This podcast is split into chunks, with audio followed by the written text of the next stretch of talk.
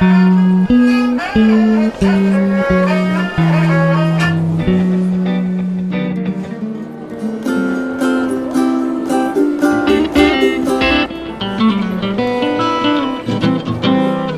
Stammtisch. Hallo und herzlich willkommen zu einer neuen Episode von Wiki Stammtisch. Heute zu Gast Roland Unger. Hallo von Berlin nach Halle. Ja, grüß dich, äh, Sebastian. Und meine Grüße gehen natürlich genauso von Halle nach Berlin zurück. Dankeschön. Stell dich doch mal vor. Ja, mein Name hast du ja schon verraten. Also ich bin äh, Roland Unger und zwar sowohl im realen Leben als auch ohne Lehrraum dazwischen äh, im Wikimedia Imperium und ähm, bearbeite dort äh, alle möglichen Artikel. Äh, natürlich in der Wikipedia, aber noch viel mehr in Wikivoyage, äh, seit etwa elf, zwölf Jahren. Ja, ich selbst bin schon ein bisschen älter, äh, ich gehöre mal zu den Leuten, die 1959 geboren wurden, allerdings nicht der Einzige. Und nach der Schule habe ich studiert. Ähm, erst einmal Physik an der hiesigen Universität, habe mich äh, danach äh, promoviert an der Technischen Hochschule in Merseburg, bin also Polymerphysiker bzw. chemischer Physiker äh, das ist also meine Profession. Danach hatte ich eine Anstellung an der Pädagogischen Hochschule ebenfalls in Halle bekommen und bin sozusagen hinübergewachsen in die Universität Halle durch einen Anschluss. Bin jetzt aber etwas artsfremd beschäftigt. Ich äh, beschäftige mich mit der Statistikausbildung vorwiegend für Soziologen. Ja, mhm. das also ganz kurz hierzu. Donnerwetter ist ja, ist ja schon beeindruckender Lebenslauf. Ähm, du in Merseburg studiert. Äh, 1959, das heißt, du hast etwa 79 angefangen zu studieren oder Mitte der 70er Jahre? Ich habe äh, 1978 angefangen mit Studieren, ja. Mhm. Okay, das war ja so eine Zeit der Öffnung noch in der DDR. Also war noch ein bisschen Hoffnung, dass das jetzt besser wird. Ähm, du hast du eigentlich äh, studiert mit dem Ziel, irgendwie dann was zu arbeiten oder war schon immer wissenschaftliches Arbeiten dein Ziel? Ähm, natürlich äh, träumt man immer das, äh, davon, eventuell an den Universitäten wissenschaftlich zu arbeiten, aber das war, glaube ich, zu unserer Zeit gar nicht so der, ähm, der wichtigste äh, praktisch Aspekt. Wir hätten auch äh, genauso gut an einer anderen Einrichtungen in der Industrie arbeiten können. Das ist heute vielleicht ein bisschen anders, wo jeder träumt, möglichst äh, nicht äh, mit praktischen Dingen äh, vielleicht etwas zu tun zu haben. Aber ich glaube, zu unserer Zeit war das nicht so ausgeprägt. Allerdings hatte ich natürlich auch das Glück, einen der wenigen be äh, begehrten ähm, Promotionsstellen zu bekommen, nämlich äh, dann in Merseburg. Studiert hatte ich übrigens in Halle. Ach, studiert hast du in Halle und bist dann nach Merseburg. Ah. Okay, und ähm, ja, dann über Physik und so unterhalten wir uns vielleicht später. Lass uns erstmal ähm, auf den Grund kommen, warum ich ähm, dich eingeladen habe. Du bist einer von sieben Gründern von Wikivoyage. Ja, das ist richtig. Und äh, dazu muss man dann äh, etwas ausholen, wie das überhaupt äh, dazu kommt. Wir haben natürlich einen Verein gegründet, um das Projekt Wikivoyage ähm, betreiben zu können. Das Projekt sollte keiner Einzelperson gehören, Deswegen äh, die Vereinsgründung, das heißt also, das Projekt gehörte dann dem Verein. Wir waren nämlich durch äh, ein Vorgängerprojekt, welche Treffel, ähm, haben wir also sehr viel gelernt und deswegen auch diesen äh, Weg bestritten. So. Also es gab erst Wiki Travel, aber dann habt ihr euch zusammengetan, um genau dasselbe nochmal zu gründen? Ja, das ist also richtig, aber dazu muss man ein bisschen was sagen. Ja, Warum gründet das. man das dasselbe, ähm, wenn es äh, das erste Projekt nicht getan hätte? Ähm, wir haben äh, oder viele äh, von äh, den Vereinsgründern, aber auch noch heutigen Autoren haben bei Wikitravel angefangen. Das Projekt selbst wurde 2003 gegründet, vielleicht auch ein bisschen so als Gegenprojekt äh, zur Wikipedia. Und, also nicht als äh, Gegenprojekt, sondern eher so als Special Interest Projekt, halt nicht eine allgemeine Enzyklopädie, sondern Reiseführer. Ja, ja, so ungefähr. Mhm. Aber ähm, ich glaube, der Evan äh, wollte damals, habe ich äh, sehr wohl auch zeigen, dass er selbst so ein Projekt aufziehen konnte. Das mhm. war ja auch noch nicht äh, wesentlich äh, äh, nach der Gründung von Wikipedia, etwa zwei Jahre später, zweieinhalb Jahre später. Aber schon von Anfang an hatten wir ein bisschen gemerkt, äh, dass das Projekt anders ähm, aufgezogen war. Ähm, er wollte das Projekt selbst besitzen und das führte dann auch zur Katastrophe. Der hatte dann im April 2006 dann das Projekt verkauft an ein Unternehmen namens Internetbrand mhm. und die waren eigentlich für Werbung und für den Verkauf von Secondhand-Autos eigentlich bekannt. Es ist eine ganze Menge Geld äh, über den Tisch geflossen. Äh, man spekuliert äh, irgendetwas um anderthalb Millionen Dollar. So viel wert war damals Wikitravel. Aber äh, für die Gemeinde war das natürlich eine Katastrophe. Es war schon sch äh, schwierig vorher, zum Beispiel an äh, DAMs, also Datenbankauszügen äh, der Inhalte heranzukommen. Und jetzt wurde es natürlich noch schwieriger. Und als äh, Mitarbeiter einer Werbefirma wollten auch die wenigsten arbeiten. Deswegen hat mir gedacht, wir stoppen unsere Arbeit jetzt und beginnen das Projekt neu. Es hat ein bisschen gedauert, weil wir die ganzen juristischen äh, Probleme noch vorher abklären wollten. Wir wollten auch die technischen Probleme klären, denn wo es keinen Hexdampf gibt, äh, wo es keinen Dampf der Datenbank gibt, muss man auf andere Art und Weise also sprich jede Version einzeln ähm, abfragen, muss man sie auslösen, zusammenstöpseln und bis alles also erledigt war, ähm, war es dann Dezember geworden. Und am 10. Dezember ist das Projekt sozusagen erneut mit den alten Inhalten dann erneut gestartet. Die, das, also das heißt, das ursprüngliche Wikitravel stand auch unter einer freien Lizenz, die Inhalte, die dort erstellt wurden. Ja, eigentlich standen sie darunter und deswegen konnten wir die Inhalte auch nutzen. Nur technisch äh, hat man alles unternommen, äh, dass man nicht so einfach herankam. Ach so, das, wenn ich äh, jetzt auf die Seite gehe, steht ja Copyright äh, Wikitravel.org alle Rechte vorbehalten. Das heißt, es scheint nicht mehr unter einer freien Lizenz zu stehen. Ähm, das kann man eigentlich nicht so machen. Das Copyright ist eigentlich falsch, weil die Inhalte sind nach wie vor CC by SA. Das heißt also, man kann die Inhalte genauso frei benutzen. Ähm, ich weiß auch nicht, was es dann also soll. Ach, ach nee, da, nee, ach, ja, wenn ich auf eine Inhaltsseite gehe, auf der Startseite stand es, auf der Inhaltsseite mhm. steht dann äh, Creative Commons äh, Share Alike 3.0 Lizenz. Ah, okay, dann, äh, dann habe ich mich da geirrt, aber das ist dann verwirrend, wenn auf der Startseite was anderes steht. Okay, das heißt, die Sterne unter freien Lizenz, ihr konntet die dann mitnehmen in das neue Projekt. Ihr habt also mit denselben Daten dann einfach ein, ein Fork gebildet, dadurch abgespalten von der äh, von dem Wiki Travel mit Wiki Voyage. Wiki Travel ja. ist schon durchaus der eingängigere, eingängigere Name, aber Wiki Voyage äh, macht's ja auch. So, und dann habt ihr euer eigenen Verein gegründet und habt, ähm, äh, kannst du da einen Vergleich ziehen zwischen Wiki Voyage und Wiki Travel? Wie sich das so entwickelt hat? Ja, das kann man also machen. Ähm, vielleicht das allererste, ähm, warum wir uns äh, Wiki Voyage genannt hatten. Äh, wie gesagt, Wiki Travel, das hat es ja gerade angedeutet, ist war dann schon vergeben. Und es gab dann zwischendurch eine Diskussion in der französischen Community, ob man, ob sie nicht den äh, Wiki, äh, Namen Wiki Voyage benutzen wollten. Ach so, das, das wurde also, hatte, Entschuldigung, ich kurz unterbreche, aber das sind dann nicht nur die deutsche Community, sondern mehrere äh, Sprachen haben sich dann abgespalten. Äh, ja, aber äh, praktisch alles äh, kurz, also wie gesagt, das, äh, die Diskussion gab es damals und man hatte das kategorisch abgelehnt, damit war der Name für uns natürlich frei. Aber wie ging die Abspaltung? Ähm, wir haben also mit der deutschen Version angefangen. Und ein Jahr später, äh, also 2007, kam dann die italienische Version ebenfalls als Fork dazu.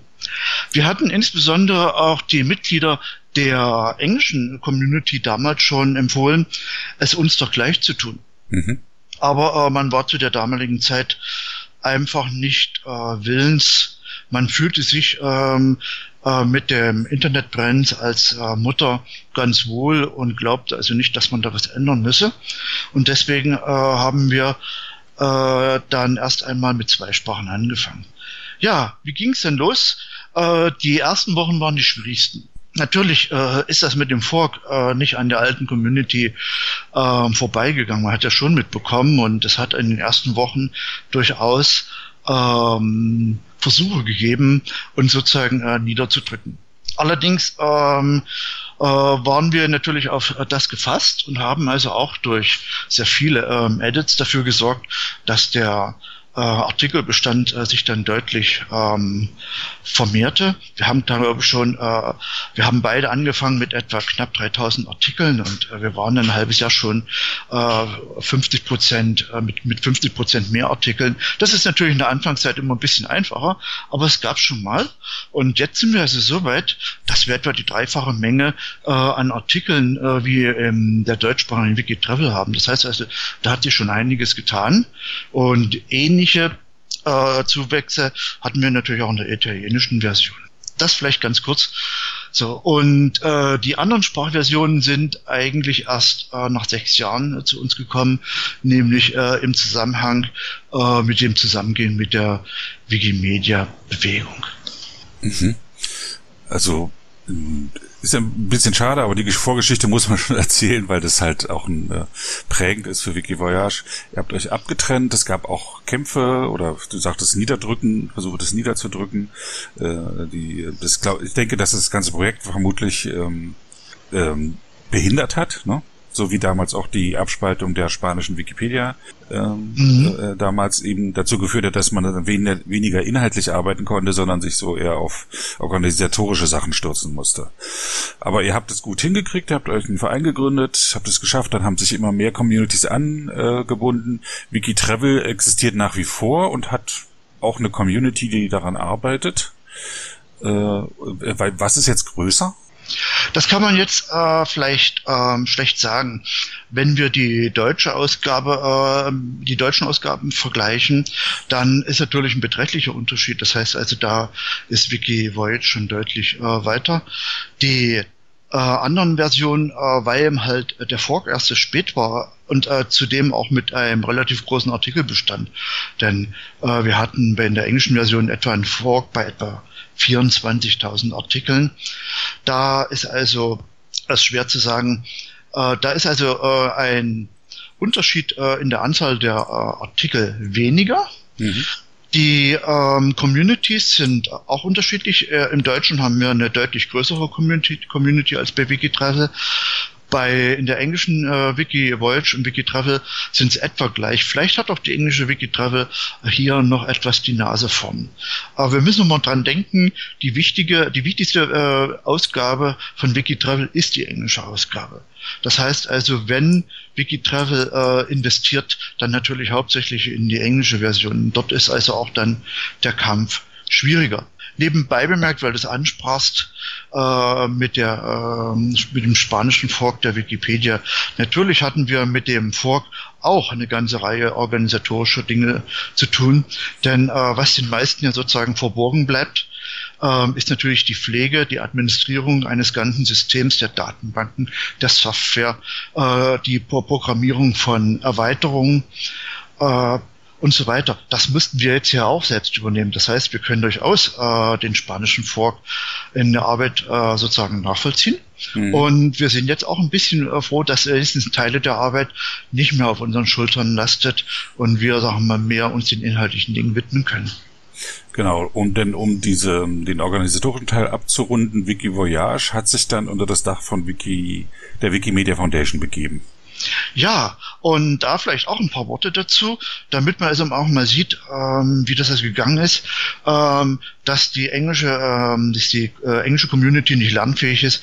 Das wäre jetzt ja eine Unterstellung. Natürlich haben sie es auch gemerkt, vielleicht ein bisschen später, dass äh, die Arbeit ähm, in Wikitravel so nicht mehr funktionieren konnte.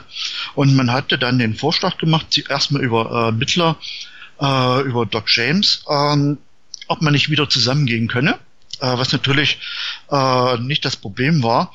Und es wurde also auch unter von den gleich der Vorschlag herangetragen, äh, es dann doch gleich unter dem Dach der Wikimedia äh, Foundation zu tun. Also gleich äh, zwei Schritte in einem. Und äh, dann sind wir nach einigen Verhandlungen es hat natürlich dann auch richtige Verträge gegeben äh, mit unserem Verein. Wir haben ja auch die Namensrechte zum Beispiel an die äh, Wikimedia Foundation übertragen. Das war also auch noch ein bisschen Arbeit, aber jetzt sind wir also unter dem Dach der Wikimedia Foundation. Ähm, auf englischer Seite war das äh, James Heilmann, der damals aber noch nicht im Board der Foundation war, oder? Nein, zu dieser Zeitpunkt noch nicht. Hm. Und also er war sozusagen ein ganz normaler Autor. Hm, ich weiß aber auch, dass auf deutscher Seite auch äh, sich Leute stark dafür gemacht haben. Arne Klempert war das, glaube ich, und äh, Delphine Menard. Ja, ja, die beiden waren das also praktisch sozusagen von der äh, von äh, von der deutschen Wikimedia Community, also insbesondere damals Arne Klempert. Er war aber zu der Zeit äh, Punkt ja auch im Board und hatte da also wahrscheinlich also auch äh, sofort den besseren Draht äh, und konnte wahrscheinlich auch das Potenzial abschätzen, was sich mit dem Zusammengang da erschließen würde. Okay, nachdem wir nun diese organisatorischen Sachen geklärt haben, die in Außenstehenden vielleicht gar nicht so sehr interessieren, aber für Interne doch interessant ist, lass uns doch mal was über Wikivoyage sagen. Ja, wie gesagt, es ist ein Reiseführer. Und äh, wer also genau äh, praktisch die Vorgaben der Wikipedia liest, äh, nämlich was Wikipedia alles nicht sein sollte, wird also schnell merken, es sollte kein Reiseführer werden. Das heißt also, man wusste äh, oder war sich schon sehr wohl bewusst, dass die Inhalte äh, zwar nicht äh, kom äh, komplett konträr sind, aber sich ein Reiseführer eigentlich auch ein bisschen inhaltlich äh, an eine andere Zielgruppe wendet und auch andere inhaltliche ähm, äh, Vorgaben besitzt. Mhm. Wir haben angefangen mit der Idee, es soll äh, durchaus erst einmal ein Reiseführer werden, so wie man ihn in gedruckter Form kannte, aber eben halt elektronisch. Und was wir damals noch nicht äh, sozusagen voraussehen konnten oder noch nicht in dem Maße, obwohl wir schon diskutiert hatten, dass wir natürlich also nicht nur äh, im Internet, sondern im Prinzip jetzt auch offline oder wenigstens auf Smartphones genauso benutzen können. Das heißt, wenn ich auf Wikivoyage gehe, sehe ich, was ich auch in einem Baedeker vorfinden würde. Andersrum, die Zielsetzung äh, ist natürlich dieselbe. Äh, der vielleicht wichtigste Vorteil, äh, den wir haben, ist, wir haben keine äh, Begrenzung. Üblicherweise sind so Reiseführer auf 600 Seiten beschränkt. Und das reicht natürlich äh, weder für Deutschland noch für andere Länder, um einen kompletten Überblick zu geben. Äh, hier haben wir natürlich äh, ganz andere Möglichkeiten. Hier haben wir natürlich erstmal kein Platzproblem.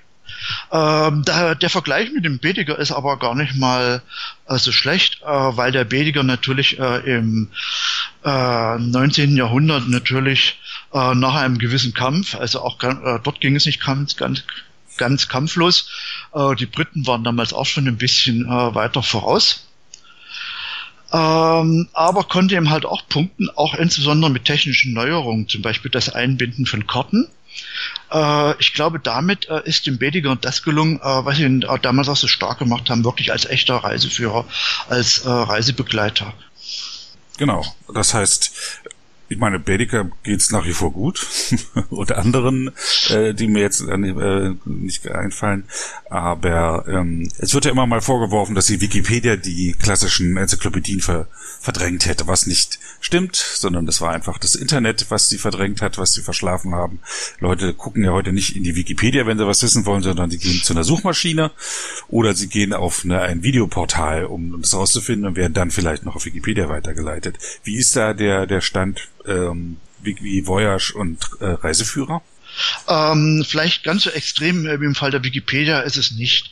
Hier hängt es aber gar nicht so sehr zusammen, dass also dort äh, vielleicht der Kampf äh, gedruckter Führer gegen elektronischer Führer äh, noch nicht ähm, ausgestanden ist. Natürlich ist er noch nicht ausgestanden, weil wir können ja auch noch nicht alle Inhalte bieten. Wenn wir alles bieten könnten, was gedruckte Reiseführer hätten, dann wäre das schon was anderes. Aber wir müssen daran denken, dass ein Reiseführer natürlich nicht alleine ist. Das ist bei der Wikipedia vielleicht so, aber wir haben es natürlich zu tun mit Buchungsportalen, mit Bewertungsportalen, die es ja auch noch gibt und die natürlich für eine Reiseplanung genauso mit herangezogen werden. Vielleicht als allererstes, ich baue erstmal ein billiges Hotel oder andersrum ein preiswertes Hotel. Ein billiges muss es natürlich nicht sein.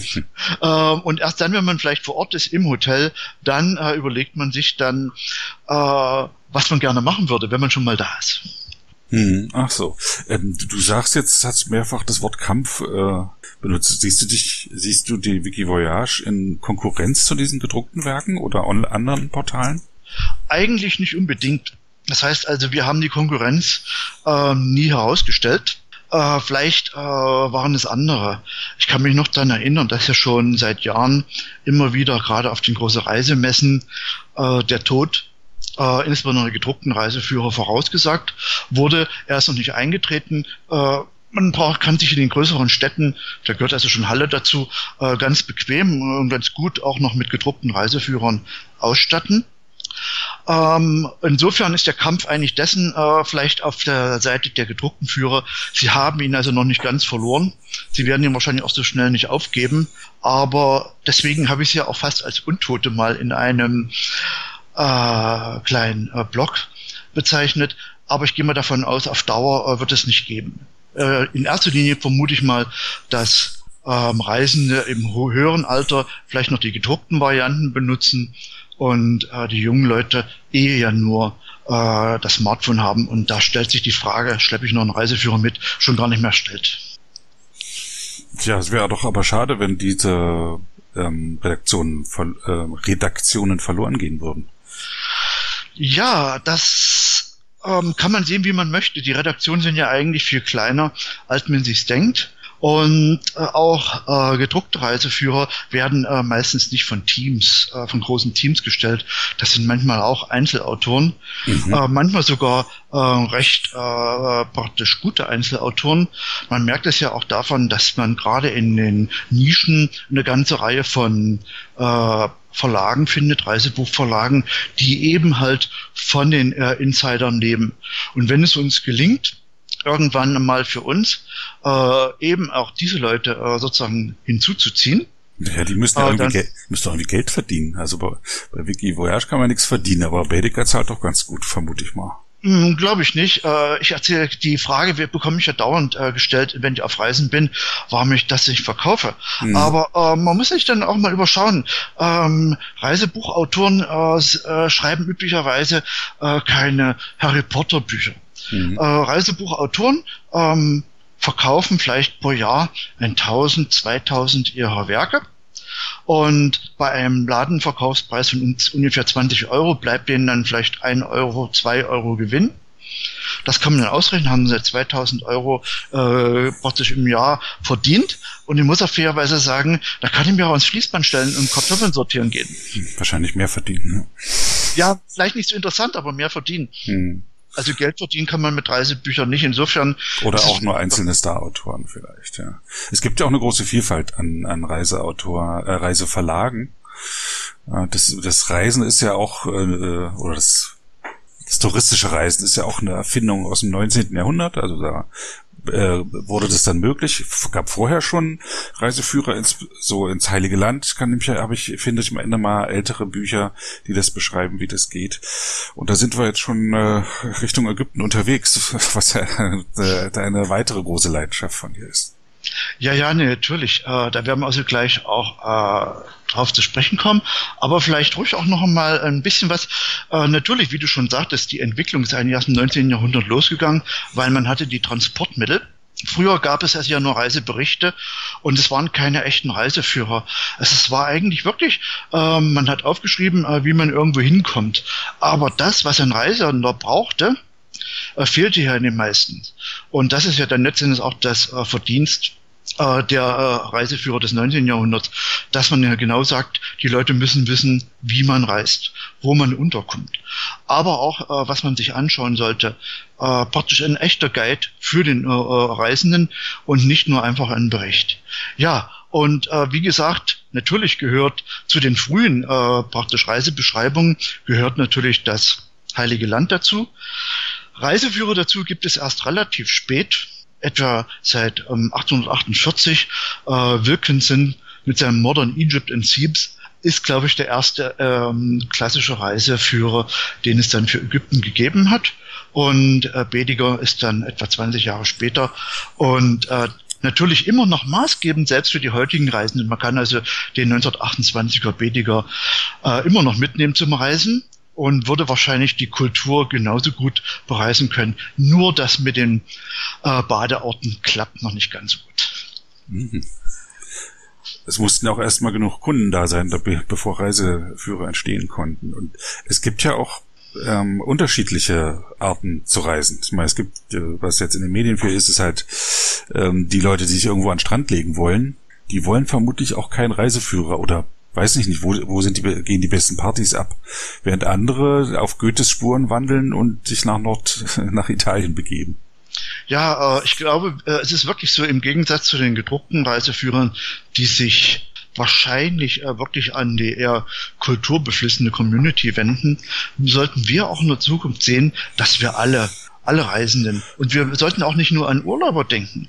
Ähm, wenn jemand auf Dienstreisen fahren möchte oder muss, je nachdem, wie man das sehen möchte, dann hat er ja dasselbe Problem. Er reist, er möchte vielleicht auch wissen, wie man da am besten hinkommt er möchte sich dann auch informieren, was kann ich vor Ort machen. Das ist, muss nicht nur Kultur sein. Es ist schön, wenn es Kultur gibt, aber vielleicht äh, ist ihm halt die urige Kneipe an der Ecke äh, vielleicht für ihn erstmal wichtiger. Und wenn wir alle diese Aspekte abdecken, und da gehört dann vielleicht auch Sport dazu, und alles, weswegen man irgendwie äh, wegreist von daheim, vielleicht muss man auch gar nicht so weit fahren von daheim, vielleicht reicht es schon mal in die Nachbarstraße zu gehen.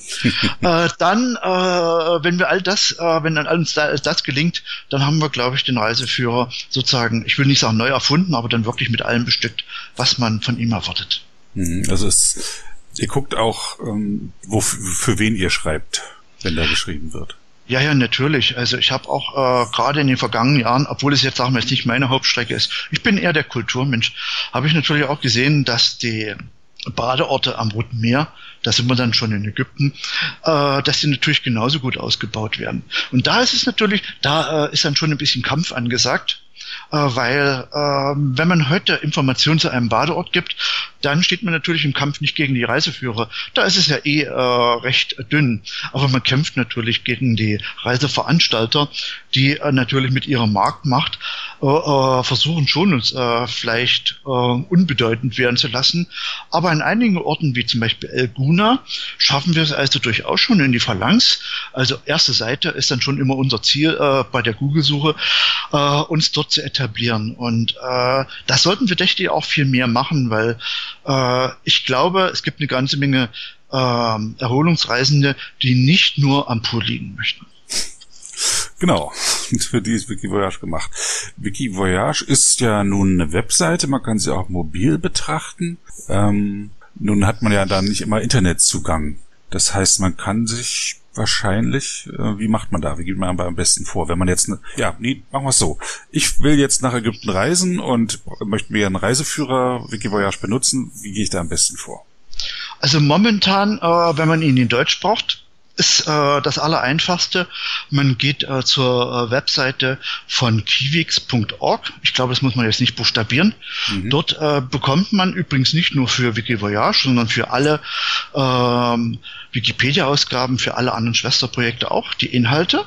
Und zwar einmal einen Offline-Browser, der sinnigerweise auch Kiwix heißt, und dann die Archive dazu. Man würde sich also ein äh, praktisch Offline-Browser besorgen und ein äh, passendes Archiv und dann äh, beides auch zum Beispiel auf sein Smartphone packen und wir hätten dann einen Offline-Reader. Mhm. Für, äh, für die englische Ausgabe von WikiVoyage gibt es also auch schon eine App äh, für Android. Und äh, als ich vor kurzem mit Emanuel von Kiwix gesprochen hatte und es ja darum ging, äh, äh praktisch über Geburtstagsgeschenke nachzudenken, äh, WikiVoyage feiert ja dieses Jahr am 10. Dezember seinen 10. Ah. Äh, ja.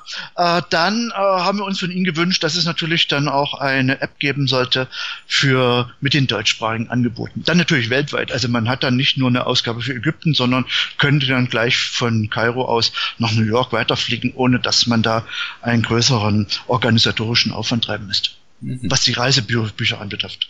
Also ich bin gerade auf der Seite von äh, Kiwix. Ach so, mhm. ach, da muss man ein bisschen klicken. Ich habe jetzt nur die englische englische Wikivoyage gefunden. Ähm, wie groß, ich wollte gerade gucken, wie groß das ist, das kann ich ja jetzt parallel noch machen, aber die äh, zehn Jahre, ja, äh, im Dezember stehen da große Feierlichkeiten an. Ja, ja, du hattest jetzt gerade geguckt, wie groß äh, das Archiv ist. Ist, denke ich mal, ein halbes Gigabyte äh, groß. Ist also für die deutsche Ausgabe ja, und für 644, die 644 Megabyte ist Voyage auf Deutsch. Äh, äh, und, und wenn man die Bilder ist, weglässt, 41 Megabyte. Also, aber zumindest ist es ja für jemanden, der einen halbwegs brauchbaren Internetanschluss hat, jetzt sagen wir nicht die große Menge. Mhm. Äh, lässt sich also auch schon mal machen. Aber du hattest den Geburtstag äh, angeschnitten. Ja, wir planen also eine Feierlichkeiten mit einem Community-Treffen am 10. in Berlin. Ach, schön. Und zwar, ähm, das kann man schon verraten, also der Raum ist schon gesichert. Mhm. Ähm, es wird also in den Vereinsräumen von Wikimedia Deutschland sein. Ah ja. Mit Torte und allem. Mit Torte. Und also früh, nur feiern ja, oder auch Vorträge? Nein, wir wollen also früh morgens ein Community-Treffen machen. Mhm. Dort soll es also auch Vorträge geben. An zwei Dinge habe ich also schon gedacht, äh, muss man aber zwar noch ein bisschen absprechen. Wir hoffen, dass wir jemanden aus der Wikidata-Community, die für uns äh, sehr wichtig ist, ähm, bekommen, um dort also Entwicklung zu diskutieren und auch unsere Wünsche zu artikulieren. Und wir hoffen, dass wir auch äh, Personen aus Kartenprojekten, zum Beispiel von OpenStreetMap, ein weiteres wichtiges Feature für unsere ähm, Reiseführer auch mit heranbekommen. Ja, in meiner letzten Episode äh, des äh, Wiki-Stammtischs ging es ums Wikidata. Wie hängt denn Wiki Voyage mit Wikidata zusammen? Eigentlich wollen wir eine ganze Reihe der Daten, die bei uns vorgehalten werden, insbesondere natürlich Adressangaben zu den Einrichtungen, die wir bei uns nennen, ähm, wollen wir dort natürlich äh, speichern, weil es kann nicht sein, äh, dass ähm, jede Sprachversion, die Reiseführer macht, also immer wieder dieselben Daten erheben muss. Es äh, macht sehr viel Arbeit und ist eigentlich äh, unbefriedigend, äh, wenn man heute, sagen wir mal, wirklich von einem Hotel äh, Daten haben möchte, ein bisschen was anschauen möchte, ist nur eine Stunde vorbei und äh, es macht sicherlich keinen Sinn, wenn das jeder macht. Das heißt also, Wikidata soll schon die Daten vorhalten und das hatten wir auch von Anfang an erkannt. Nebenbei bemerkt hatte ja WikiVoyage äh, sein eigenes Wikidata. Das heißt also, bereits ein Jahr nachdem WikiVoyage gestartet war, hatten wir unser eigenes äh, Wikidata. Das hieß nur bei uns Location äh, Database mhm. und hatte genau dieselbe Aufgabe. Wir hatten auch dieselben Ideen also insofern, vielleicht haben sie auch ein bisschen bei uns geirrt, äh, die Wikidata-Leute. Äh, natürlich ist Wikidata heute viel umfangreicher. Das heißt also, Wikidata soll schon alle Daten, die man nicht mehrfach erheben muss, für uns speichern. Und bereits seit dem Aufkommen äh, setzen wir sie ein. Das heißt zum Beispiel Positionsangaben von Orten werden eingepflegt oder wenn wir die Infoboxen haben, die äh, bekommen ihre Daten schon seit Monaten äh, ebenfalls komplett aus äh, Wikidata. Wir kennen deswegen auch die Probleme, äh, die die Nutzung von Wikidata macht. Nur um mal ein Beispiel zu nennen, wenn Sie zu einem Ort die ähm, administrative äh, Verwaltungseinheit ersten Grades brauchen, das ist eine echte Herausforderung für die Anwender von Wikidata, beziehungsweise für diejenigen, die es brauchen. Das heißt also, hier ist also auch noch ein bisschen Entwicklungsarbeit äh, zu machen und ich hoffe mal, dass wir dort also durchaus beitragen können, Wikidata auch noch besser zu machen. Mhm. Äh, und äh, ihr hattet euer eigenes Wikidata, das war nicht dieselbe Software, sondern das war äh, mit, der, mit derselben Funktion etwas. Ähm, eigentlich war es sogar fast dieselbe Software. Wir hatten dieselben Ideen. Das heißt, wir haben die äh, MediaWiki-Software dazu benutzt, um die Daten eben halt zu erfassen. Mhm. Wir hatten das also auch modular aufgebaut. Das heißt, wir hatten dann Spezialseiten äh, mit den entsprechenden Eingabeformularen. Also äh, praktisch funktionell ähnlich, auch wenn natürlich die heutige Entwicklung bei Wikidata deutlich fortgeschritten ist. Das muss man dann wenigstens lassen. Wir hatten ja auch damals äh, für unsere Zwecke gar nicht so viele Daten ähm, erste Mal im Visier. Wir hatten also angefangen mit Hierarchien. Unsere Artikel sind hierarchisch aufgebaut. Wir hatten dann die Hierarchieordnung in all den äh, Wikis da, um äh, sozusagen schneller einen Brotkrümelweg, äh, ein Feature, was es übrigens, glaube ich, nur in WikiVoyage gibt, äh, mit einzutragen auf den Inhaltsseiten. Wir hatten aber Koordinatenangaben, Höhenangaben. Da sind wir sogar, waren wir damals schon noch weiter, als es heute geht.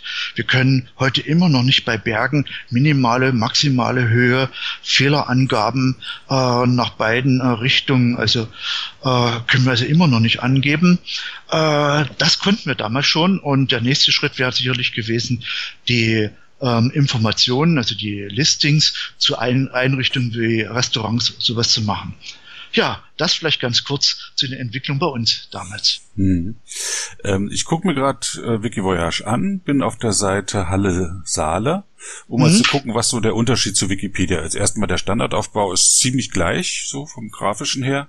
Links oben das Logo, links die, die Werkzeugleisten. Ähm, dann rechts oben eine Infobox, eine kurze. Dann einzelne Abschnitte, in denen etwas steht zur Anreise, Nachtleben, Sicherheit.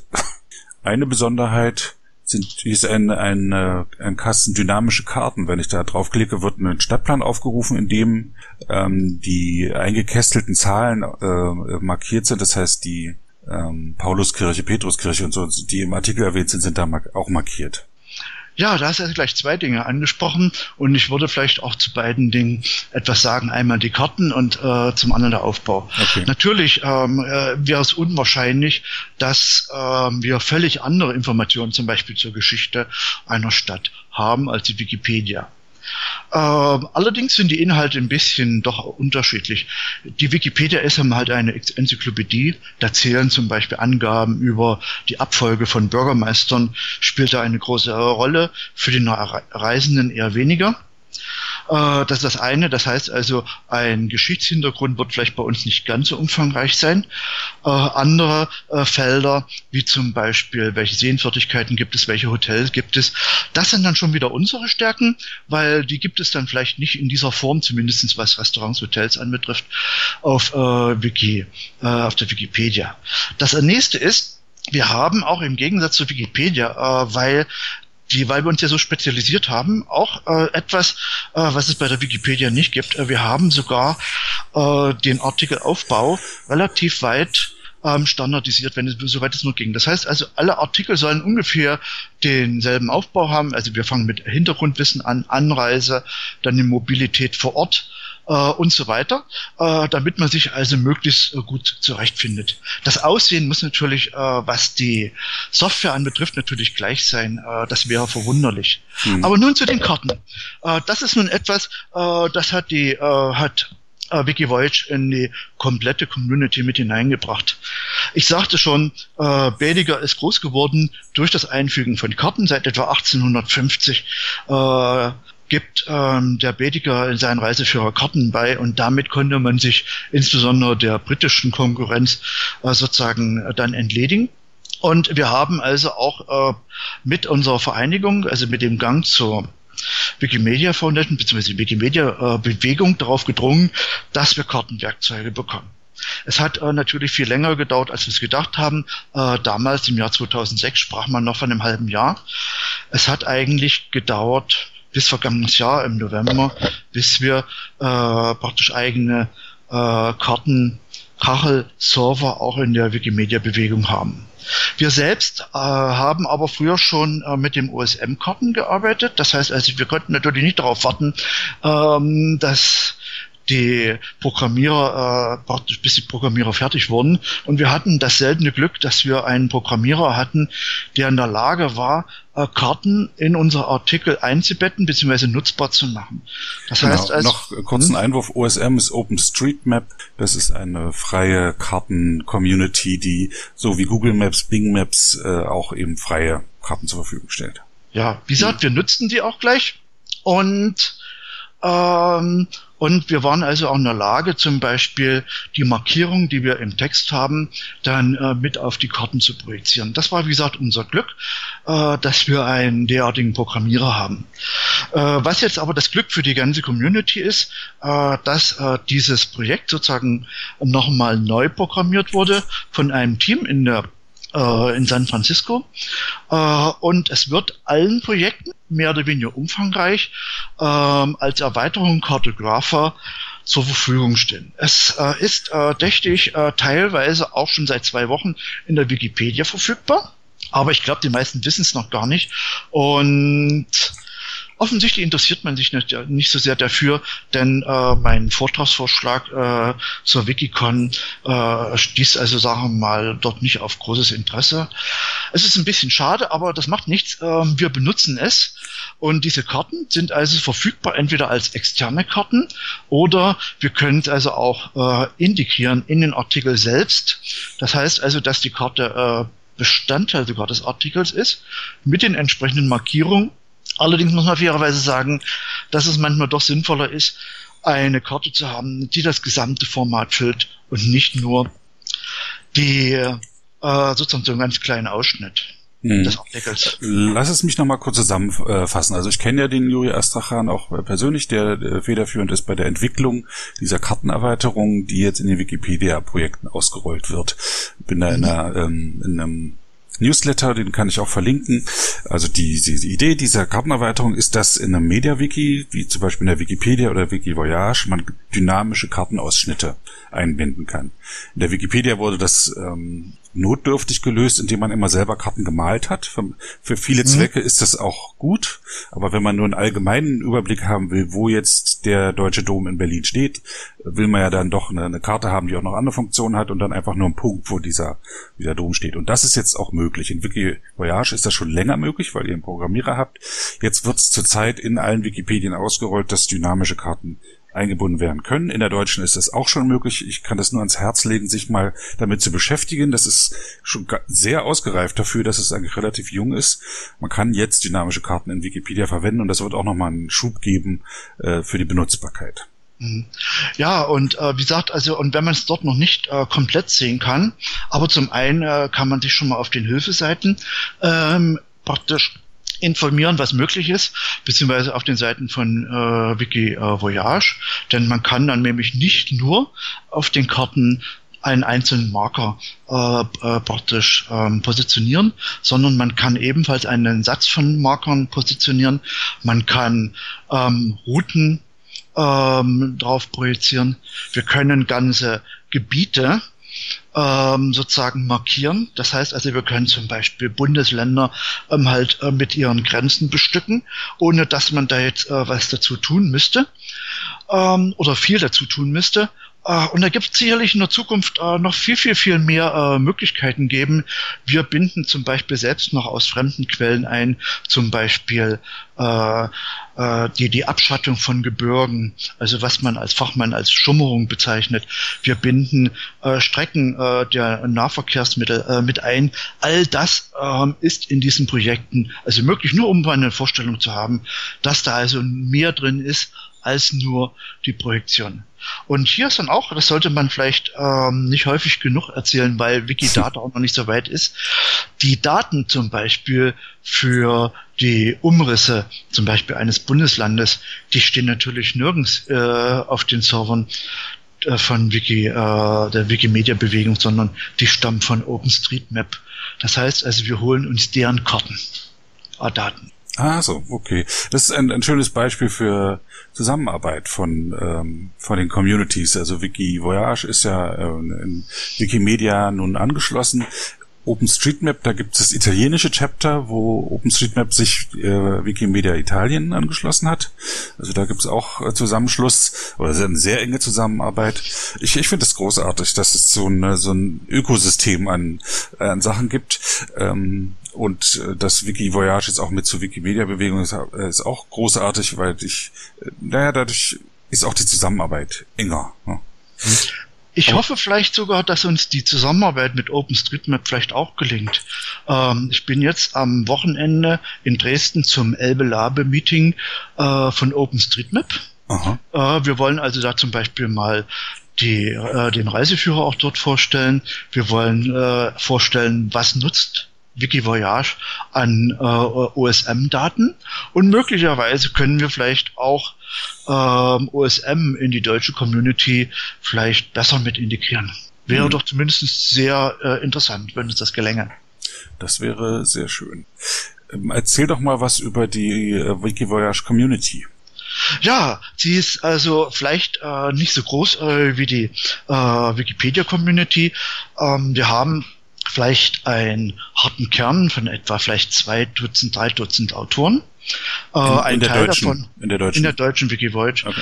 Ähm, ein Teil davon, etwa ein Drittel, ist auch äh, Vereinsmitglied. Äh, und dann haben wir eine ganze Reihe Gelegenheitsautoren. Die englischsprachige Community äh, hat äh, mehr Autoren. Ich rechne mal äh, damit, dass die Community vielleicht um einen Faktor 100 größer ist als die deutsche Community. Äh, auf der anderen Seite muss man natürlich sagen, dass wir mit wenigen Leuten trotzdem in der deutschen Community eine ganze Menge hinbekommen. Das heißt, so von der Größe her äh, sind wir vielleicht größer als die anderen Schwesterprojekte. Äh, aber noch natürlich noch nicht so weit äh, wie die deutsche Wikipedia. Und wie ist die äh, Zusammenarbeit so in der Community? Also trefft ihr euch oder was macht ihr? Also wir treffen uns äh, gelegentlich, zumindest erstmal natürlich im Verein, das ist natürlich naheliegend. Wir wollen in der Zukunft den Kontakt äh, insbesondere auch mit ausländischen ähm, Community, äh, Community äh, Mitgliedern äh, forcieren. Wir werden jetzt äh, mit dem ersten Community-Treffen natürlich im Dezember äh, beginnen und wir wollen also schauen, dass die Kontakt einfach besser werden. Hier ist sicherlich noch einiges zu tun, aber wie es halt so ist, mit wenig Leuten kann man halt nicht alles äh, zur selben Zeit gleich gut machen. Das ist klar. Ja, wie äh, und sonst ansonsten äh, diskutiert ihr bei euch auf den Diskussionsseiten von Wikivoyage? Ja, ja, natürlich, das machen wir und äh, vielleicht äh, ist es sogar äh, auch wieder eine Besonderheit dieser kleinen Projekte.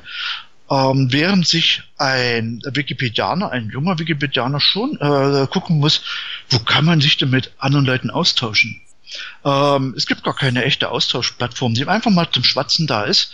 Äh, Gab es das von uns äh, praktisch von vornherein. Das heißt also, wir haben auch gleich mit in der Sidebar äh, praktisch unser Lounge ähm, gut, im Englischen heißt es dann Pub, eh, egal. Mhm. Äh, haben wir also verlinkt und äh, jeder, der dann also Fragen hat, bekommt sie dann dort be äh, beantwortet. Ich glaube, man sollte so ein Instrument selbst in der Wikipedia an deutlich sichtbarer Stelle positionieren. Momentan wird, glaube ich, nur auf der Diskussionsseite äh, des Kurier äh, dasselbe gemacht. Das heißt aber, den findet man natürlich als Anfänger nun wirklich nicht auf Anhieb. Hm. Würdest du, was würdest du machen, wenn es Wikivoyage nicht gäbe? Das ist natürlich eine schwierige Sache. Wahrscheinlich äh, würde ich dann äh, die Dinge, die ich jetzt für Wikivoyage bearbeite, vielleicht in einer etwas ander, anders aufgearbeiteten Form vielleicht dann doch eher bei der Wikipedia machen. Das heißt also, das äh, Problem also praktisch dieses äh, Wissen würde ich dann nicht für mich behalten. Das hat sicherlich auch äh, damit zu tun, dass es äh, nichts bringt, äh, immer mal neue äh, Seiten zu entwickeln. Es gibt eigentlich äh, auch für mein Lieblingsreiseziel Ägypten, glaube ich, genügend äh, Einzelpersonen, die dann individuelle Ägypten-Seiten betreiben. Da noch eine zu bauen, bringt dann, glaube ich, wirklich wenig. Dann ist es, glaube ich, wirklich besser in einer etwas bekannteren Community sein Wissen an den Mann zu bekommen. Hm. Ich habe, wenn wir gesprochen haben, ein bisschen hier im Internet rumgesurft. Natürlich, äh, ich kann das, weil, weil ich von Beruf auch das so machen muss. Ähm, habt ihr trotzdem aufmerksam zugehört. Ich habe nichts gefunden zu euren Geburtstagsfeierlichkeiten auf Wikivoyage nicht und auch nicht auf äh, Treffen der Wikipedianer-Seiten. Ist das noch nicht offiziell? Also ähm, wir haben es bei uns schon immer mal gesagt. Aber äh, ich bin jetzt noch dabei, äh, praktisch äh, den letzten Abschliff zu machen. Das heißt also, ich bin noch mit dem Team Ideen äh, praktisch noch zugange, um noch äh, praktisch die Durchführung der Feierlichkeiten abzuklären. Und wenn das dann erledigt ist, ich nehme mal an, in kürzester Zeit, vielleicht in 14 Tagen, dann würde es auf allen Medien auch die Ankündigung, die offizielle Ankündigung dafür geben. So können sich alle schon mal auf die offizielle Ankündigung freuen. Äh, und ähm, tja, wie kann man Wikivoyage am besten unterstützen? Äh, das sind eigentlich mehrere Dinge. Äh, vielleicht das Allerwichtigste, ähm, einfach äh, über Wikivoyage zu reden. Das ist, ein, ähm, glaube ich, ein Problem für alle Schwestern, dass sie nicht die Bekanntheit haben wie die Wikipedia. Mhm. Ähm, wenn es uns schon gelingen, äh, dass alle darüber sprechen, äh, dass man äh, jetzt ähm, die Widerstände, die es gerade unter den Wikipedianern gibt, die also bis zur krassen Ablehnung gehen, wenn man die abbauen könnte, hätten wir schon äh, etwas gewonnen. Und ansonsten wäre es wirklich so ähm, bekannt machen und vielleicht auch die Zusammenarbeit zwischen den Schwestern fördern. Und äh, das muss, äh, das soll nicht nur unbedingt Wikipedia sein, äh, äh Wikivoyage sein. Äh, wir sollten auch mal dran denken, auch äh, die Leute von Wikisource, Wikiquote hätten vielleicht durchaus ein Interesse, wenn sich der eine oder andere Wikipedianer auch äh, mal dort Sachen mit äh, Ideen, mit Einträgen, Bearbeitung einbringt. Das wäre schon mal ganz nett. Natürlich ist es so, äh, um ein ganz einfaches Beispiel zu nennen. Wenn, wenn ich heute an einem, äh, äh, an einem Wettbewerb, zum Beispiel Wikiloves Monuments teilnimmt, dann kann derjenige, der die schönen Fotos gemacht hat, vielleicht auf, auf Wikivoyage gleich mit aufschreiben, wie er denn da hingekommen ist. Äh, dann hätten wir natürlich auch was davon. Das heißt, wenn ich Reisender bin oder auch mal nur verreist bin oder auch was über meine, meinen Heimatort bekannt machen möchte und für Reisende, dann gehe ich zu Wiki, auf die Wikivoyage-Seite, lege mir einen Account an. Gibt es irgendwie Helfer, an die ich mich wenden kann, wenn ich Fragen habe? Ja, natürlich ähm, die gesamte Community hilft. Das heißt also, äh, man muss nicht unbedingt jemanden direkt ansprechen. Äh, wie gesagt, wir haben als Einstieg ja schon auf der Hauptseite präsent, äh, die Lounge. Äh, wenn jemand Fragen hat, kann er das tun. Übrigens, er muss sich äh, ähnlich wie bei der Wikipedia nicht anmelden. Man kann anonym bearbeiten. Mhm. Äh, das wird auch in vielen natürlich äh, wahrgemacht. Man muss also diesen Schritt nicht gehen, sondern könnte eigentlich sofort die Dinge bearbeiten. Äh, wir sind auch ein bisschen glücklich, auch wenn es vielleicht die Wikipedianer anders sieht, äh, dass wir mit dem Visual Editor auch ein Werkzeug haben, äh, was diese Berührungsängste gerade für jemanden, der das nicht so häufig macht, schon ein bisschen wegnimmt. Und wir wollen auch an den Stellen, wo es ja schwierig wird, wie zum Beispiel bei den technischen Angaben für Restaurants und so weiter, wollen wir also auch schauen, dass wir dort noch bessere Hilfsmittel hinbekommen, um diese Daten schneller aktualisieren zu können. Mhm. Okay, also wenn ich jetzt dort schreiben will, müsste ich mich schon, ähm, äh, also ich melde, gehe auf die Seite, ich müsste mich nicht mal anmelden, ist natürlich leichter, wenn man es tut. Und jetzt gehe ich auf die Seite von Halle Saale und äh, klicke da auf Bearbeiten. So, was mache ich mal? Halle, Klammer auf Saale, Klammer zu. Und da will ich jetzt zu Magdalenenkapelle was ändern. Dann klicke ich auf Bearbeiten. Und dann äh, schiebt sich ein Balken von links nach rechts auf der Seite und er bietet mir Bearbeitungsregisterkarten an. Okay, den, den visuellen Editor habe ich jetzt hier und jetzt kann ich direkt in den Text was reinschreiben. Ja, ja. Hm. Und jetzt das heißt habe ich bei Hallischer Dom reingeklickt und da geht ein, ein Bearbeitungsformular auf. Eine Vorlage ist das wohl. Ja, gut, ja, ja, das ist natürlich richtig. Ähm, und zwar äh, im Zusammenhang mit dem Visual Editor, der übrigens dann ja auch ähm, in der mobilen Version funktioniert, ähm, äh, wird die Bearbeitung deutlich einfacher. Ich weiß, äh, dass viele Alteingesessenen und Eingeschworenen, die die Wikisyntax kennen... Gehen mal von, von Neuling aus, der jetzt hier ne, was machen will. Hm. Der hat es also dann viel, viel einfacher. Er muss also gar keine Syntax lernen. Er schreibt seinen Text genauso hinein. Und das, was wir als Vorlagen kennen, wird äh, natürlich als Eingabeformular angeboten und man trägt dann einfach in diese äh, Formulare die Angaben, die man braucht, ein. Mhm und äh, bestätigt das, so dass man also wirklich, und das ist das Wichtigste, man muss nichts von Vorlagen wissen, man muss nichts äh, von der Wikisyntax wissen und kann sofort bearbeiten. Und was ihm halt auch wichtig ist, es funktioniert auch in der mobilen Ansicht, so dass es erstmal hoffentlich keine Berührungsängste geben muss. Gibt es sowas wie eine Spielwiese, wo ich erstmal ausprobieren kann? Ich will ja jetzt nicht hier den Artikel zerstören, indem ich da rumprobiere. Ähm, das mit der Spielwiese sollte man vielleicht nochmal an einer zentralen Stelle also machen. Das war, also wir haben natürlich Spielwiesen, aber wir haben sie, glaube ich, noch nicht verlinkt. Das sollten wir tun. Ansonsten ist es natürlich so, dass äh, jeder Nutzer natürlich seine eigene Spielwiese, aber da muss man dann schon ein bisschen ähm, aber ich kenne kaum jemand, ich muss es hart sagen, äh, der erst einmal spielen möchte, um so. dann die Artikel zu bearbeiten. Ich glaube, die meisten wollen sofort äh, bearbeiten und mit dem Visual Editor geht das, glaube ich, schon mal ganz gut. Ja, mit der allerersten Änderung sollte man vielleicht äh, nicht gerade Reisebericht da reinschreiben, sondern erstmal eine kleine Änderung machen. Also man, man bearbeitet das, vielleicht kommt, stößt man auf eine Vorlage, da muss man einfach nur das Formular ausfüllen. Dann, äh, dann kriegt man eine Voransicht, dann sieht man, sollte man nochmal kontrollieren, wie es aussieht und dann speichern. Und dann kann man mal sehen, wie das funktioniert hat. So kann man sich langsam rantasten, aber äh, dann kann man doch ziemlich schnell sehr schöne Ergebnisse erzielen. Mhm. Und wir haben uns auch bis jetzt noch in der Community äh, leisten wir uns den Luxus, dass wir äh, auch wenn jemand Fehler macht. Es ist natürlich so, wenn, wenn ich heute einen Touristiker habe, äh, der denkt natürlich immer in den Textteilen äh, seiner Werbeprospekte äh, eine, sagen wir mal, ähm, eine äh, Ansicht, die bei uns vielleicht nicht so auf äh, Interesse stößt, sondern wir sind dann doch eher an den äh, nachvollziehbaren Fakten interessiert, ähm, gehen wir trotzdem mit den Autoren äh, recht pfleglich um. Da wird also nicht gleich rigoros gelöscht, wenn es, wenn es nicht gerade also notwendig ist. Ähm, sondern wir versuchen also auch äh, in Kontakt mit den Leuten zu treten, äh, zu sagen, eventuell was er falsch gemacht haben, zu fragen, ähm, können wir ihnen irgendwie helfen. Das heißt also, ähm, wir versuchen hier noch eine eine Umgebung zu schaffen, äh, die den Autoren, auch äh, den neuen Autoren viel ernster nimmt äh, und die nicht gleich vom Kopf stößt. Nicht nur das, was wir uns gar nicht leisten können. Wir können die wenigen Autoren, die wir haben, nicht nur vergraulen. Aber äh, wir wollen äh, nicht äh, zu dem äh, Stand kommen, äh, den man bei der Wikipedia hat, äh, wo das also mittlerweile schon in streckenweise unschönen Kämpfen äh, unter den Autoren und äh, ausartet. Dazu möchten wir nicht kommen. Also das heißt, ihr bemüht euch um ein, ein nettes Umfeld und macht, betreibt sozusagen Community Management, um das auch zu erreichen. Ja, ja. Das Habt ihr denn auch mit Vandalismus zu kämpfen? Ähm, es gibt Vandalismus, aber eigentlich ähm, gar nicht in dem großen äh, äh, Maße.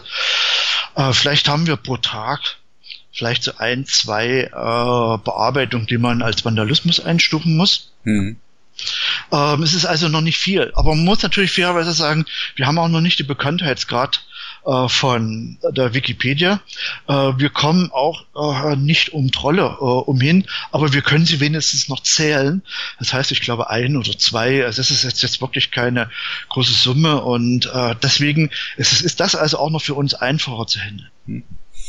Also schön, dass das äh, kein Problem ist, weil man da viel Zeit verschwendet, verschwenden muss. Wie geht's denn weiter? Gibt es denn große Ziele für Wikivoyage? Ja, wie gesagt, das äh, Wichtigste ist erst einmal, äh, dass wir vielleicht in der Zukunft deutlich bekannter werden. Ich hoffe, äh, dass uns vielleicht auch der zehnte Geburtstag dazu ein bisschen helfen wird. Wir wollen sehen, dass die ähm, Arbeiten am Cartographer äh, vielleicht äh, dann in absehbarer Zeit zum Abschluss kommen. Wir sind also noch eine ganze Menge Probleme, die wir also lösen wollen. Ja, und dann äh, werden wir natürlich schon äh, denken, ähm, was also für uns wichtig ist. Wir werden ähm, sehr deutlich darauf achten, dass die Informationen auch auf mobilen Geräten gut zu lesen sind. Da habe ich auch gerade in den letzten Tagen äh, bei der Bearbeitung von Vorlagen nochmal strengstens darauf geachtet. Äh, zum Beispiel Tabellenlayouts fliegen bei uns jetzt hier komplett raus voraus, äh, außer es ist natürlich wirklich eine Tabelle, um wirklich ähm, eine Ansicht zu ermöglichen, halt auf dem Smartphone, ohne äh, dass man zum Beispiel zu den, in, in Seitenrichtung scrollt. Das ist also äh, eine von den Dingen, die uns ähm, also lieb wäre. Ja, und dann lassen wir uns überraschen, was uns noch alles einfällt. Wie ist denn so die Abdeckung von äh, Orten in, in Deutschland, Europa und der Welt? Ähm, es ist unterschiedlich. Ähm, zum einen äh, haben wir natürlich erstmal etwas, was wahrscheinlich in der Wikipedia ähnlich ist, dass wir, je nachdem, in welche Sprache gesprochen wird, äh, dort eine bevorzugte Abdeckung haben. Wir haben also zum Beispiel im deutschsprachigen Raum ist natürlich Deutschland äh, stärker als jedes andere Land abgedeckt. Was nicht heißt, dass es vollständig ist, aber es ist stärker abgedeckt. Und da haben wir es dann also auch so, dass der Süden Deutschlands viel besser abgedeckt ist als der Norden. Aber auch das Problem äh, wollen wir lösen. Mhm. Äh, leider äh, gelingt es uns, das muss man fairerweise auch sagen, den Vorteil äh, der Deutschsprachigkeit äh, noch nicht so richtig in Österreich oder Schweiz äh, zu übertragen. Denn wir haben als deutsche Besonderheit, äh, was die Abdeckung anbetrifft, das Land Nummer zwei ist Ägypten. Das heißt also, in Ägypten gibt es viel mehr beschriebene Orte als in der Schweiz und in Österreich. Das liegt an dir das, vermutlich. Das liegt da an mir, ja, ja. Und ähm, ansonsten, wie gesagt, äh, wenn wir dann in andere Sprachversionen gehen, zum Beispiel die englische äh, Version, da sind natürlich vorwiegend englische Reiseziele, Großbritannien, USA, Australien, die sind natürlich deutlich besser bestückt. Europa dann ein bisschen dünner. Und äh, bei uns ist es also auch so, dass wir also ähm, recht gut bestückte Reiseziele haben. Äh, das ist aber in Europa hauptsächlich äh, zum Beispiel Deutschland. Alle anderen Länder haben ähm, Bedarf zum äh, zur Bearbeitung. Ich denke gerade an Frankreich, das glaube ich nicht zu unseren Stärken gehört. Da wäre also es wünschenswert, dass da mehr passiert.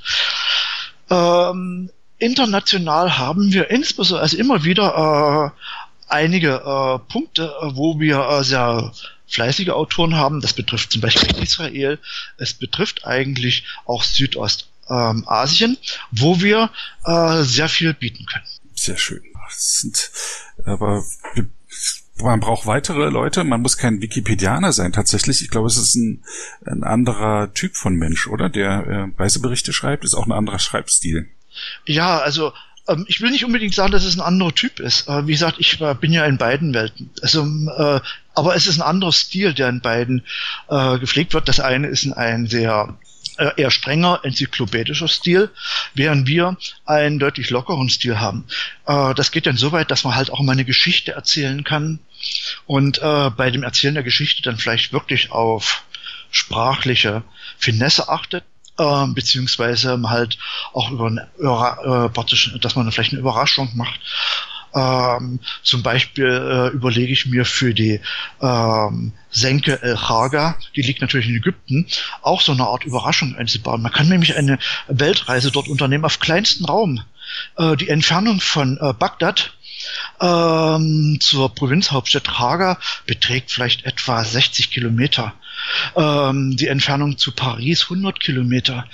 Ähm, das sind alles ähm, kleine Entfernungen, ähm, die einfach nur damit zu tun haben, äh, dass äh, dort viele Dörfer äh, Namen bekommen haben von Städten aus der arabischen Welt. Mhm. Und, äh, was, und das hat das mit Paris zu tun. Paris befindet sich natürlich nicht in der arabischen Welt. Ähm, die arabische äh, Schreibweise von Paris, also mit einem äh, weichen B, äh, ist dann zufälligerweise identisch äh, zur Schreibweise des Ortes Paris äh, in der Senke. Deswegen kann man also eine kleine Weltreise auf kleinstem Raum unternehmen. Und das innerhalb von einem Tag. Ja.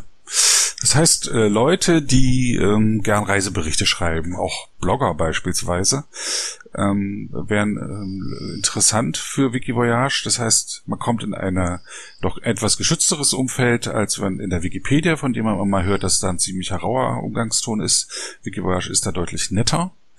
Man kann von seinen Reisen erzählen, man ähm, kann äh, kein Geld verdienen, aber man kann sich sicher sein, dass diese Daten äh, frei sind, frei bleiben und von vielen nachgenutzt werden. Also eine heiße Empfehlung, äh, sich das mal anzuschauen. Ja, also das wollte ich also auch so sehen. Und wie gesagt, äh, wir wollen es nicht ganz ausschließen, aber ich denke mal, äh, dass wir, äh, wir haben das Projekt noch nicht ganz begraben, vielleicht sogar einen Reiseblog, also zusätzlich zum Reiseführer, vielleicht auch noch mit etablieren können. Aber das ist dann vielleicht noch ein bisschen Zukunftsmusik. Okay. Aber äh, der, der Aufruf war schon richtig. Das heißt also, äh, wir wollen uns also an alle wenden. Alle sollen oder möglichst viele sollen Autoren werden und sich hoffentlich bei uns wohlfühlen. Natürlich. Das war ein sehr schönes Gespräch. Haben wir irgendwas, ähm, äh, hast du noch irgendeine Botschaft an die Welt? Vielleicht jetzt äh, nicht auf die Schnelle. Wie gesagt, wir hatten schon gesagt, ich äh, lade also jeden ein, sich auch unsere Sachen anzuschauen, ruhig auch zu sagen, was wir noch nicht können. Mhm. Ähm, aber äh, äh, gesagt, Kritik ist erlaubt. Äh, einige Kritik wird von, von uns auch abgelehnt. Aber ähm, wer kritisiert, sollte ruhig auch die, vielleicht die Möglichkeit nutzen, all das besser zu machen. Genau. Äh, wie gesagt, wir äh, hauen nicht. Okay. Das ist äh, großartig. Wenn ich äh, in diesem äh, Podcast äh, manchmal etwas abgeschlagen klang, äh, liegt es an der frühen Stunde. Wir haben 6.30 Uhr angefangen zu, äh, zu sprechen, was so eigentlich die Zeit ist, wo ich langsam anfange aufzuwachen. ähm, aber es war ein, ein, sehr interessantes Gespräch, Wiki Voyage. Ich hatte mich vor einiger Zeit schon mit, damit beschäftigt, aber ist leider immer noch viel zu unbekannt. Ich hoffe, dass wir das bisschen steigern können. Ähm, ich danke dir, Roland, für dieses Gespräch. Und zum Abschluss der Sendung hören wir uns noch ein Musikstück an, Arabian Dream von Naran, einem Menschen mit Migrationshintergrund, der in Münster lebt und hier ein sehr schönes Stück geschrieben hat.